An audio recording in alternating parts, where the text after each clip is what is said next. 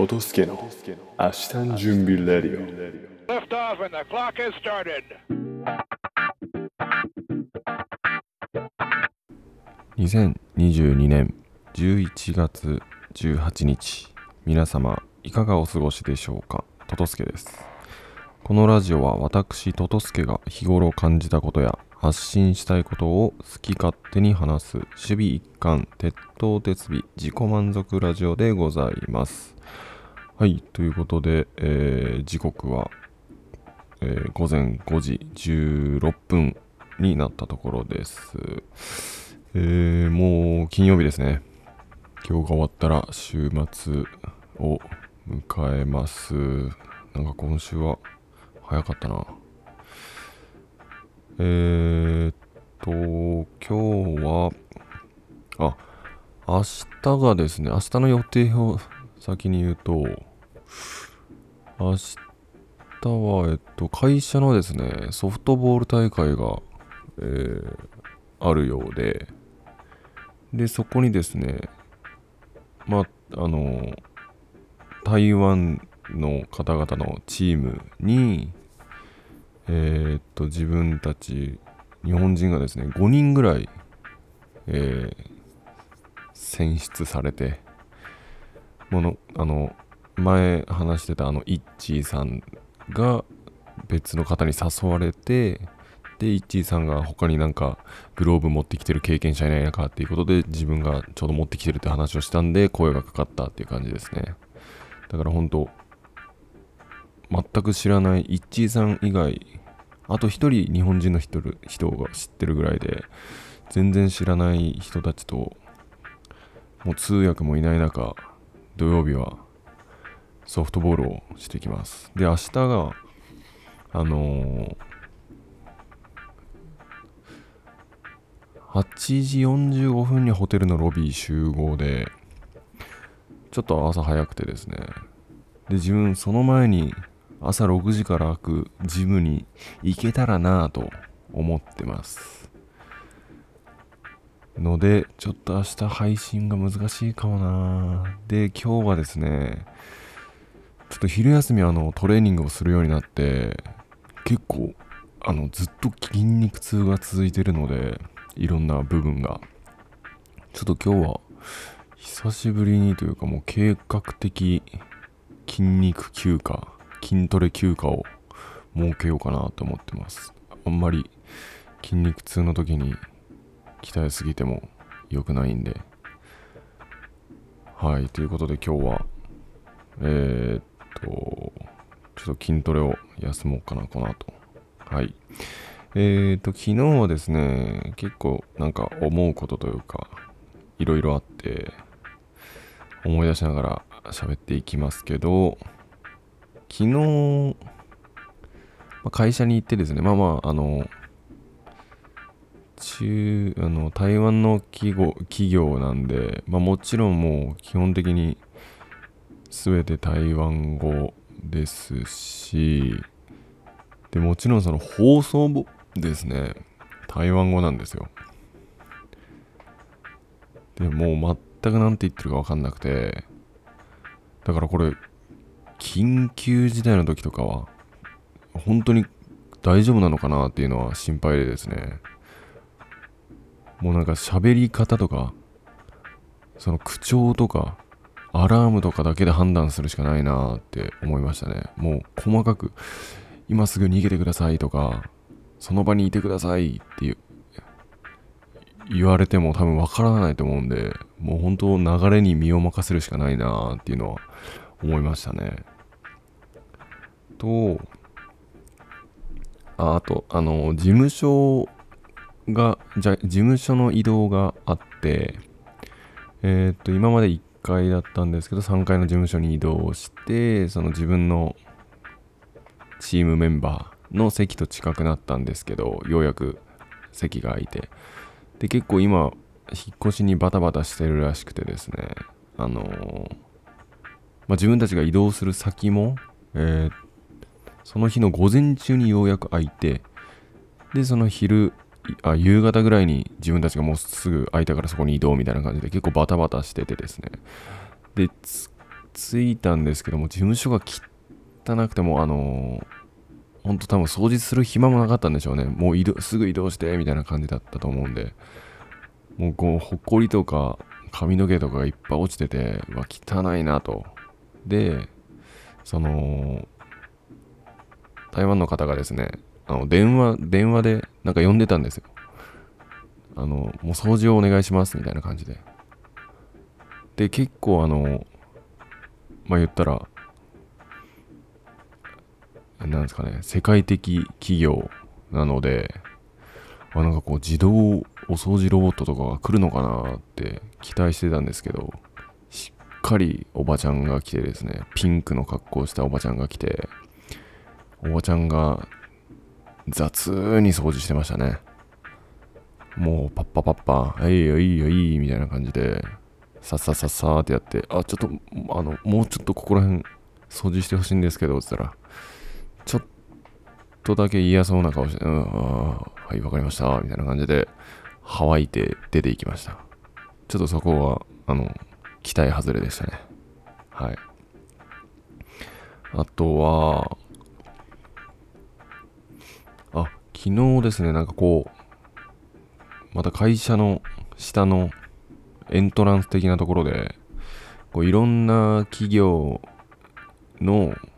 なんか技術発表会みたいなのがあってまあなんて言うんですかね。自分たちの会社はこういう、えー技術力を持ってますよみたいなもののアピールする場でそういうものをアピールしてあこれこういう技術があるならこういう仕事に役立つんじゃないかみたいなところの発見のためにですねそういったこう展示会みたいなのがあってまして。でなんかですねもうほんと機械のあなあの機械の力だけで飛ぶなんて言ったらいいのかな。あの鳥を模したあの鳥の形を模したあのロボットがあってでそれがもう本当に羽の力とかその鳥の飛び方を本当徹底研究して羽の形だとかあの翼の、えー羽ばたき方とかを研究してでこういう風にこう鳥は飛んでるこういう風に浮力を得て飛んでるみたいなのでこう言ったらもう機械のその羽ばたく力だけでですねほんと鳥のようにあのフロア内を待ってたり。でそれはななどんぐらいかな？カラスぐらいの大きさなんですけど。あとはもうカモメの形がですね1.5メートル全長1.5メートルぐらいあるカモメの形をした、えーロボットもですねほんとそのカモメの飛び方を真似て徹底研究することで、えーこうやって本当に鳥が飛んでるかのようにえーっと会社の中を飛び回ってましたね。あとは蝶々とかなんかいろいろそういうところにとそういうなんか研究に特化したところもあるみたいです。どういう技術に生かされるかはわからわからないですけど。でそこでですね自分は初めてあのあれを見ました。四足歩行ロボット。あの黄色の形黄色の体であの災害時とかにですねえー救助に行けるあの多分ど皆さんどっかでテレビとかで見たことあるかもしれないんですけどあの 4, 4, 4本足だけあってで胴体だけあるい犬みたいな機械なんですけどもう足をこうぴょんぴょんぴょんぴょんってしながらこうバランス取って階段とかこう瓦礫の上とかも全然こう登っていく。でそれが機械犬あの機械あの機械ですね。マシンの機械に犬あの中国語ではですねコマあのゴウゴウっていうのを最近習ったんですけど習ったというかあの勉強あのアプリで勉強したんですけどゴウえーっと獣編にえっ、と、旬、旬じゃないな、旬じゃない。これなんて、あ旬かな。で、コマ、あの、狛犬とかのコマ。で、それだけでゴーって言って犬っていう意味なんですけど、機械犬っていう書いてましたね。で、うん、それを見させてもらったんですけど、なんか自分のイメージなこうバク転とかいろんなとこジャンプできるって思ってたんですけどなんかそれはできなくてでも昨日はこうスムーズに階段を上って台湾ではですね2台しかないうちの1台が昨日遊びに来てたみたいです。でもほとんど何回か今週その展示会みたいなのがあって一応何回か入ったんですけどそのワンちゃん機械ワンちゃんがですねずっともう寝てたんですよ。もうお座りして。で、なんか動くところ見てみたいなーって思ってて、で、昨日が最終日だったそうで、ちょっと最後に、ちょっとこれ動かせますかと、動いてるとこ見たいですっつったら、ちょっと待ってください、5分、5分かかりますっていうことで、なんかいろいろ準備してもらって、ようやく見れた感じでしたね。はい。で、えー、っと、犬といえばですね、あの、それこそ自分が昨日あの、えー機械の犬、機械犬っていう、犬っていう単語が読めて、おこれ昨日アプリで見たぞって思って嬉しい、なんかこれ分かったって思ったんですけど、あの、現台湾メンバーもですね、週に1回1時間半ぐらいあの日本語の勉強をしてまして、えー、っと、昨日はですね、昨日もですね、後ろの方でこう発音の練習をしてて、えー、面白いなーって思うか思ったんですけどまあなんか私は、えー、9時に起きます。私は9時に起きました。私は9時に10時に寝ます。みたいなことを、えー、練習してたんですけどそこでですね、あの、7の単位。でまたこれ難しいな、日本語って思ったことがありまして、7時に、7時に起きますって言うんですけど、まあ大体日本人のこと朝7時に起きますって言うんですけど、7時に起きますと言ってたんですね。7時に起きるってなんかあんまり聞き慣れないなーっていうのでこうすごい気になってて朝7時に起きるで7あとはこう7個あります7個個数を数えるときはでも1234567って数えるけど7個じゃなくてあこれ7個ですと。で7 7人とか7人っていうのはここ結構ですね。日本人の人でも意見が分かれて。昨日その後ろで勉強してるのを盗み聞きしながらなんか日本語って大変ですよねっていう話を隣のおじちゃんとしてて日本人のおじちゃんと。そうだよねってそのおじちゃんが7 7人って7人って結構引っかかったんだよね、僕って言ってて、7人、ああ、7人、7人、どっちがメジャーなんだろうと思って、7人、よし、じゃあみんな集合して、今日は7人、7人集合、みんな集まったね。7人、7人、ああ、7人、みんな、うわな、自分は7、7人かな。7人、いや、7人か。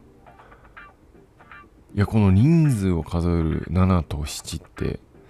どっちが正しいんですかねまあ多分どっちも伝わるんでしょうけどさっきので言うともう7時とか7時8時で言うと7時じゃないですか。多分。で7個7個で言うと7個じゃないですか。じゃあ人の単位はどっちがメジャーなんだろうなって昨日ずっとおじちゃんと話してました。いや自分は7人かなって思ったんですけどよくよく考えてみたら7人とも言うしなっていうことで。うん皆さんはどちらをよく使え使うでしょうか。はい。あとはですね。あとは何かあったかな。ああと昨日あの初めて知ったのがあのドクターイエローっていう新幹線なんですかね。自分あれただ黄色くてかっこいいからなんかドクターイエローっていう名前になってたのかと思ってたんですけど。あれちゃんとそのなんか線路の保全というかちゃんと曲がってない歪みが歪みがないかとかこう電気信号をちゃんと発信してるかとかいうのを確認するための新幹線なんですね。だからドクターなんだっていうのをなんか昨日初めて知りました。なんかこういうまあ会社でこういうのをチェックするような機会があります。まあ日本で言うとドクターイエローみたいなものですって言っててああドクターイエローそういう役目があったんだっていうのを初めて知りましたね。息子が前ドクターイエローのパンをパン教室で作ってたんですけどその役目も知らぬまま食べさせてもらってました。ドクターイエローはい勉強になりました。ぐらいですかね。はい。えー、っとですねそれではえー、っと英語の語源。ちょっとこれやっぱこのアウトプットのために1日1ページなんか一一節でも読もうっていう感じになってて。はい。いいルーティンができつつあります。えー、っとですね今日はえー、ディールディーラーっていうのは配る人っていうことですねディールえー、ディーラーさんまあ、車のディーラーさんとか言いますね。販売人とか販売業者業者とか。まあ、自分の知り合いにもディーラーは何人かいるんですけど。で、このディール、DEAL は、えー、動詞の与えるとか分けるっていう意味で、これもですね、えー、インオーソ語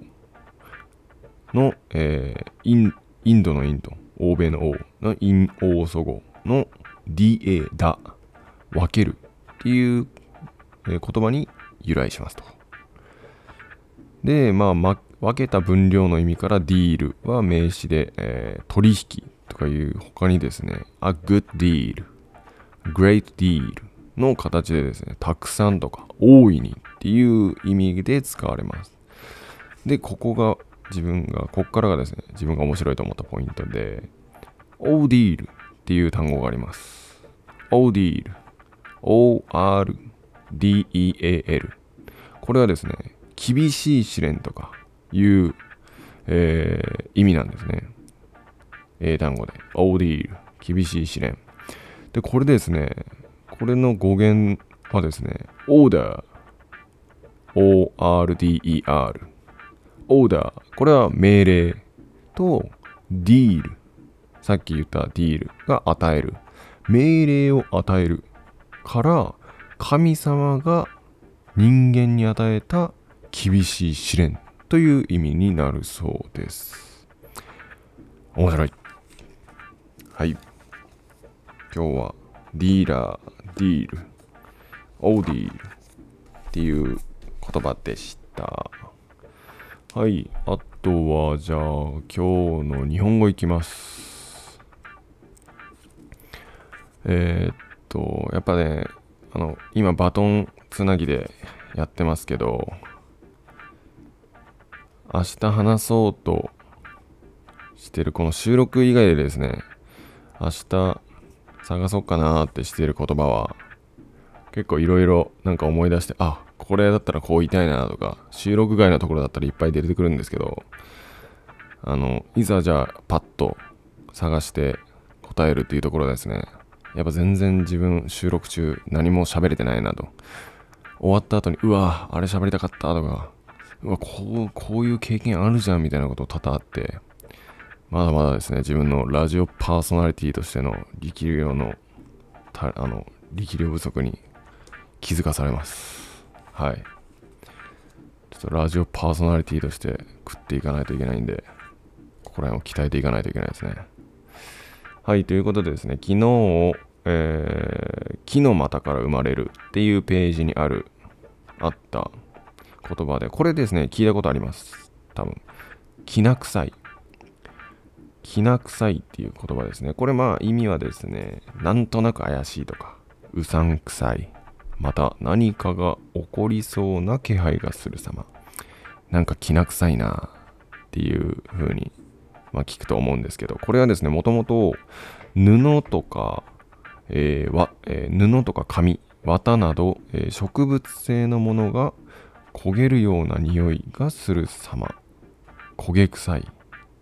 がですね、まあ、絹、絹が焦げるっていうことで、絹臭い。絹臭い、絹臭い、絹臭い、絹臭いとなったんじゃないかと言われてます。はい。ということでですね、こうこういったですね、あの、聞いたことあるけど、あ、こういう風になったんだとか、あ、こういう意味で、こういう言葉ができたんだっていうのは、やっぱり面白いですね。さっきの英語の語源しかり。はい。ということで今日は、きな臭いと、もう一個。なんだっけな。何しようかな。ちょっと後ろの方にしよう。なんかこれ、えっとですね、この本自体がですね、いろいろ大きく3つに分けられてて、章が。えーっと、えー後世に残したい日本語のところと、自然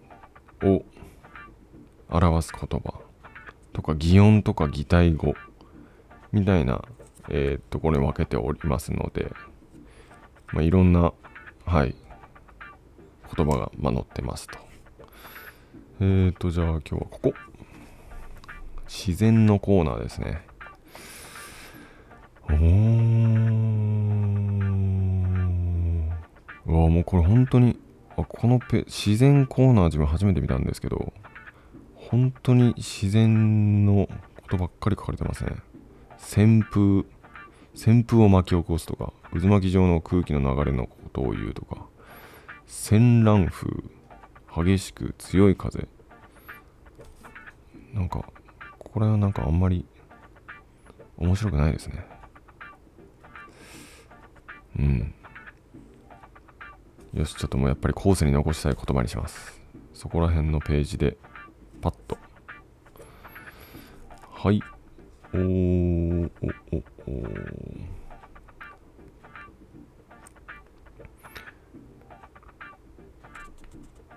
うん、うん、うん、うん、うん、うん、うん。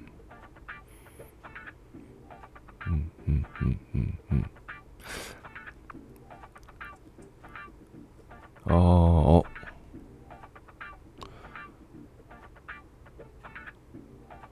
これも聞いたことあるというか、まあ普段よく使う言葉ですね。むちゃくちゃ。えーと、これむちゃくちゃをちゃんと、えー辞書を引いて意味を考えていきたいと思います。意味を説明していきたいと思います。えー、まあ、むちゃ、このむちゃくちゃですね。自分が、あの、よくダイアン、津田の真似でですね。いやもうむちゃくちゃやんって、よく言うんですけど、それを真似して息子がよく言いますね。めちゃくちゃやんめちゃくちゃやてって。自分の、自分が津田の真似をする真似を息子がよくしてます。むちゃくちゃやん。その意味をちゃんと解説しますね。むちゃくちゃ。えー全く筋道の立たないこと。道理を顧みないこと。また、乱暴に扱ったり、乱雑にしたりすること。どうにもならない状態になる様。程度が並外れて、甚だしい様を、様を、様をも表し、副次的に用いられる。むちゃくちゃを強めて言う語。あ、むちゃ、むちゃ、むちゃ、むちゃを強めて言う語ですね。めちゃくちゃとほぼ同じ。えー、めちゃくちゃとはまだ別なんだ、別なのかな？ちょっと気になっちゃったんで、めちゃくちゃ調べますね。まあ、ミム、め、めちゃくちゃ、めちゃくちゃはどうなんだろう。めちゃくちゃ。あ、めちゃくちゃはないんだ。あ、めちゃくちゃこの辞書には載ってないですね。めちゃくちゃじゃなくて元はむちゃくちゃだそうですね。うんうん。まあ、意味は知ってましたね。ちゃんとなんかかっこいい説明を聞いたぐらいでしたね。むちゃくちゃ。はい。それぐらいかな。えー、っと、うん。今日はこれぐらいにしときます。ありがとうございました。